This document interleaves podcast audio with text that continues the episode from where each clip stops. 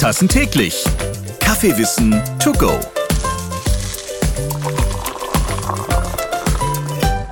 Fotos ohne Filter, für viele einfach undenkbar. Nicht ohne meinen Filter, wenn das Smartphone den Schnappschuss schießt. Ja, und der Filter, der ist richtig im Kommen. Aber jetzt nicht nur digital, da ist er schon längst etabliert. In echt und mit Tasse drunter ist der Filter auch wieder da. Egal ob Filtermaschine oder Handfilter. Als Kaffee unschlagbar, pur und lecker. Und deswegen sind jetzt hier bei mir die beiden ausgesprochenen Kaffee-Experten Benjamin Wiedegren und Markus Meusburger zusammen mit Karina Schneider. Und ich bin gespannt, wie ihr jetzt hier filtert und dazu den Geschmack noch mit reinbringt. Ja, hallo Ralf, Karina, hallo Markus. Hallo an alle von meiner Seite. Hi. Moin in die Runde. Ist es eigentlich für euch nicht eine Beleidigung, als totale Kaffeeexperten, Kaffeesommeliers, jetzt über den Filterkaffee zu sprechen? Na, überhaupt nicht. Nein. Nein, also äh, ganz im Gegenteil. Wenn man alles als Beleidigung auffassen würde, dann müsste es ja einen Masterstandard geben oder eine Wahrheit. Und ähm, ich wehre mich immer dagegen zu sagen, dass es in der Welt des Kaffees eine goldene Wahrheit gibt. Das glaube ich nicht. Ich dachte, ich hätte aber noch kurz bevor Markus erfahren hat, um welches Thema es geht, ihn wild schreiend durchs Pickhuben in der Hamburger Speicherstadt rennen sehen. Also ich, ne? Das muss damit nichts zu tun haben, Ralf. Das ist Standard. Okay, ach so, okay. Das kommt hin und wieder mal vor, Ralf. aber aus anderen Gründen. Nein, da bin ich äh, gespannt, was ihr jetzt zum Filtern zu erzählen habt. Filterkaffee ist richtig in wieder. Also ich zu Hause, ich blicke gerade in meine Küche auch und äh, habe heute Morgen da mal mich umgeschaut. Da ist weit und breit kein Vollautomat zu sehen. Äh, ich bin wirklich ein Filterkaffee-Anhänger und trinke ausschließlich zu Hause gefilterten Kaffee. Und das hat äh, verschiedenste Gründe. Die können wir gleich anschließend ein bisschen näher erläutern. Dann spitze ich heute ganz besonders die Ohren, denn ihr wisst ja, mit Filtern habe ich es ja überhaupt nicht so, weil meine große Liebe bleibt der Espresso. Aber wenn der Filter wieder so umkommen ist, dachte ich, hören wir da noch mal bei euch genauer hin. Denn immerhin 48,5 Prozent der Deutschen haben ja eine Filterkaffeemaschine zu Hause. Und damit immerhin ist es noch der größte Wert von allen Maschinen, die es so gibt. Deswegen möchte ich von euch beiden natürlich wissen, Maschine oder Handfilter oder beides. Benjamin, wie sieht es in deiner Küche aus? Bei mir tatsächlich beides. Ich habe also sowohl verschiedenste Möglichkeiten, mit der Hand mir einen äh, Kaffee aufzubrühen und da sind auch verschiedene Filtermöglichkeiten dabei. Also alleine schon was Form, Größe, Bauart betrifft, habe ich einen zulaufenden Kegelfilter, einen Flachbodenfilter, weiß ich nicht, ein Loch, drei Loch, fünf Loch. Dann gibt es ja die verschiedensten Varianten und habe tatsächlich aber auch eine ganz normale Kaffeemaschine zu Hause und sozusagen für jeden Einsatzmoment und für jede Menge ein passendes Setting, was dazu führt, dass auch ungefähr anderthalb Küchenschränke eigentlich nur mit Kaffee-Equipment gefüllt sind. Das hat ein wenig äh, Diskussion und Kompromissbereitschaft erfordert beim Einrichten. Aber ich habe mich dahingehend halb durchgesetzt, halb zurückgehalten. Und so habe ich hier verschiedene, ich klöder hier ab und zu auch nebenbei. Ich weiß nicht, ob man es hören kann. Ich hoffe nicht. Bei mir ist es tatsächlich auf dem Schreibtisch auch schon recht eng geworden hier gerade. Ich ähm, komme mal schon überall gegen. Ich habe mein Setting mal versucht aufzubauen, irgendwann abgebrochen. Also wirklich zähle hier unzählige Möglichkeiten für die Zubereitung von Filterkaffee. Von daher, ich laufe hier nicht schreien rum, ganz im Gegenteil. Markus, jetzt haben wir bei dir ja schon gehört, äh, kein Vollautomat. Wie ist denn dein Blick auf den Filterkaffee? Warum ist er jetzt wieder neu und mehr beliebt, als es vielleicht vor ein paar Jahren noch gewesen ist? Also ich habe mich ja schon geoutet als absoluter Filterkaffee-Anhänger und äh, klar, in den letzten zehn Jahren hat sich da unglaublich viel getan. Man kennt das von früher noch. Meine Oma hat Filterkaffee mit Handaufguss gemacht und ich habe das als kleines Kind immer beobachtet.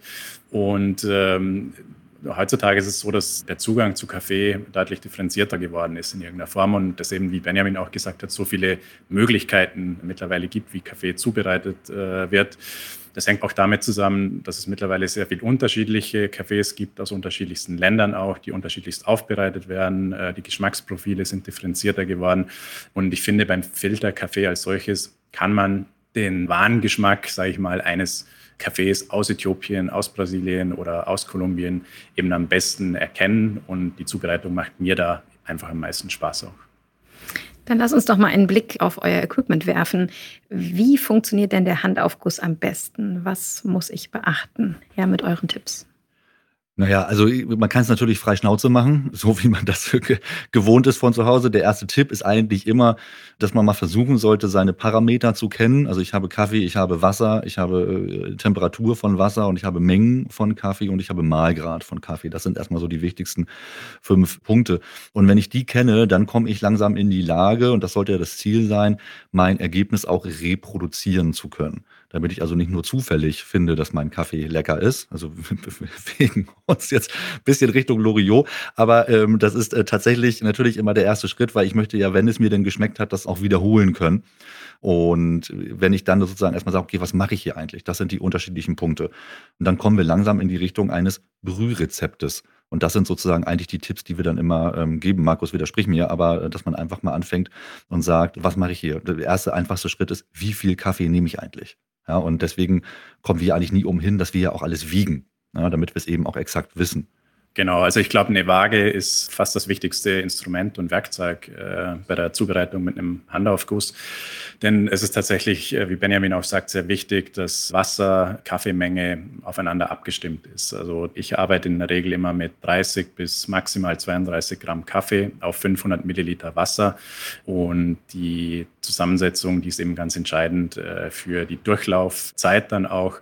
Das spielt natürlich dann, wie Benjamin auch gesagt hat, der Mahlgrad noch ganz eine entscheidende Rolle beim Filterkaffee, äh, wo wir etwas gröber in der Regel mahlen. Und somit haben wir dann eine Durchlaufzeit eben von drei bis dreieinhalb Minuten. Und das führt in der Regel zu einem sehr ausgewogenen, harmonischen, runden Tassenergebnis, also zu einem schön aromatischen Kaffee dann auch.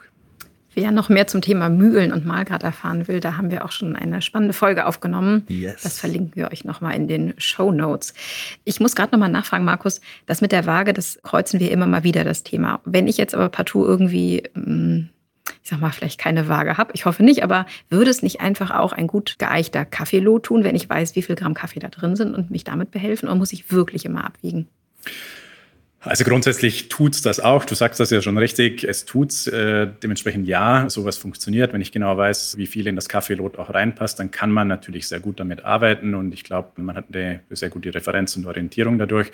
Ich glaube, umso mehr und umso detaillierter man sich mit Kaffee auseinandersetzt und insbesondere mit dem Handaufguss, merkt man dann oder spürt man dann, dass es eigentlich um Nuancen manchmal auch geht. Und diese Nuancen, die äh, bekomme ich dann mit einer sehr genau eingestellten und sensiblen Waage eben. Da reicht oft eine Küchenwaage. Es gibt natürlich für Kaffee auch speziell äh, konzipierte Wagen, die man da verwenden kann, aber eine Küchenwaage, mit der Mehl abgewogen wird oder andere Lebensmittel, kann da auch schon sehr, sehr gut sein.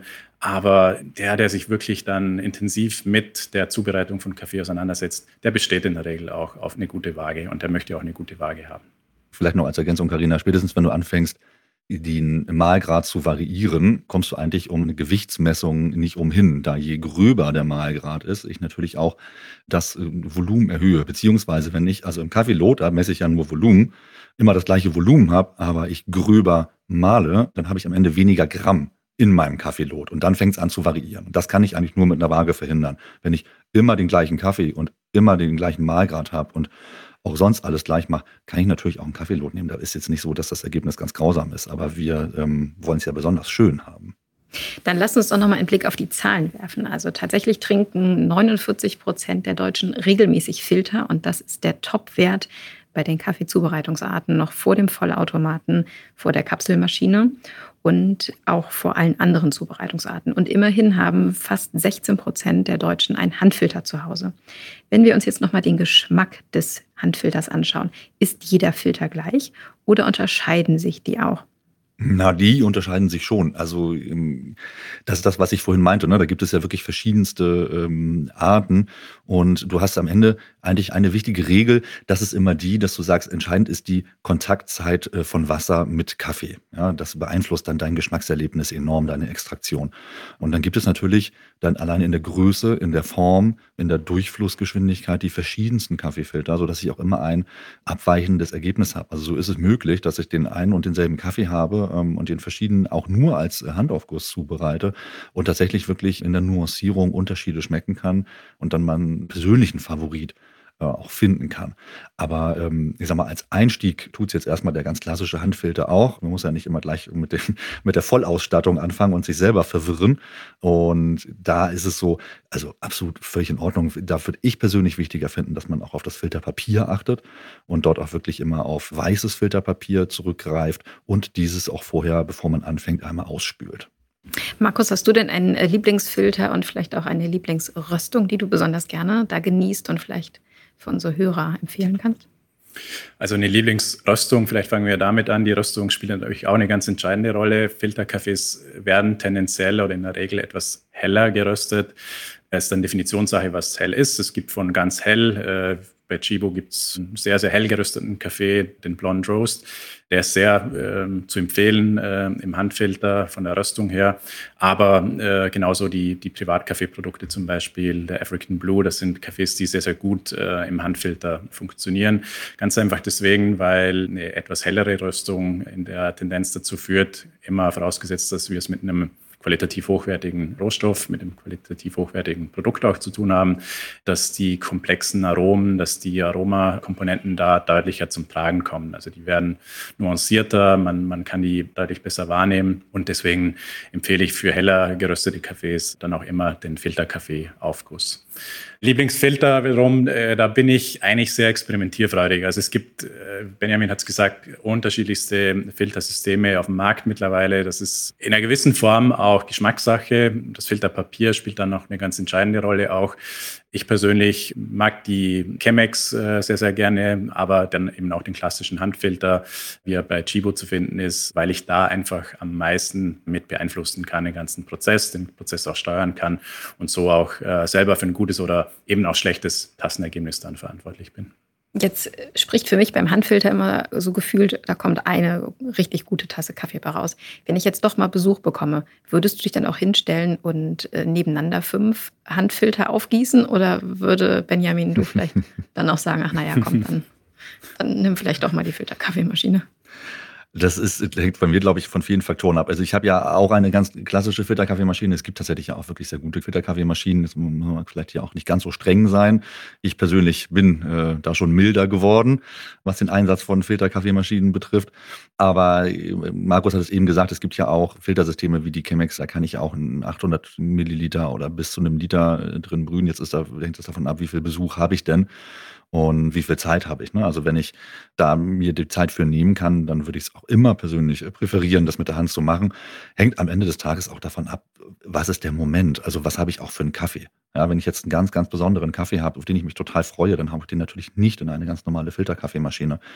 Wenn ich aber jetzt irgendwie sechs Leute bin und wir wollen alle nur ganz schnell noch einen Kaffee, bevor wir schnell los müssen, dann stelle ich mich auch nicht eine halbe Stunde in die Küche. Also das ist tatsächlich so, dass ich dann auch sage, nein, dann tut es für mich auch die Filterkaffeemaschine. Aber da, wie gesagt, äh, hat sich mein Standpunkt auch schon deutlich abgeschwächt. Ähm, vor vier, fünf Jahren hätte ich da noch ganz anders drüber gesprochen. Von daher, ähm, vielleicht hat Markus vielleicht doch deswegen geschrien. Natürlich auch von den Gästen ab, aber bei mir ist es in der Tat so, ich habe auf Ernst. aber bei mir ist es in der Tat so, dass ich auf den Handfilter dann angewiesen bin oder auf eine Chemex und wenn eben dann mehrere Leute, und das hatte ich eben auch schon die Situation, dann habe ich auch schon zwei, drei Kannen per Handfilter nebeneinander aufgegossen. Das dauert immer ein bisschen länger und wenn man mit der ersten fertig ist, äh, haben die meisten schon wieder ihren Kaffee ausgetrunken und wollen schon wieder den nächsten. Also man ist dann doch beschäftigt für ein paar Minuten oder mit Kaffee zubereiten, aber es macht mir auch Spaß und deswegen, Kaffee führt auch immer zu interessanten Gesprächen. Also es führt zu einem schönen, interessanten Zusammensein an der Stelle auch. Deswegen macht mir das Freude. Wie heißt es so schön, gut Ding will Weile haben und jetzt darf Ralf fehlen, ob er lieber bei Markus oder bei Benjamin zu Besuch sein möchte. Vielen Dank, ihr beiden. Danke. Es ist tatsächlich eine spannende Frage. Äh, beide haben ein gewisses Konfliktpotenzial, höre ich raus. dass, dass, dass sich das so verändert hat bei dir, Benjamin, das überrascht mich heute. Das siehst du mal. Diese Podcast-Folge war alles andere als ungefiltert. Danke an Benjamin, Karina und Markus. Ich bin Ralf Potzus und freue mich auf weiteres Kaffeewissen beim nächsten Mal. Tschüss, tschüss, tschüss. Tschüss. Fünf Tassen täglich. Kaffeewissen to go.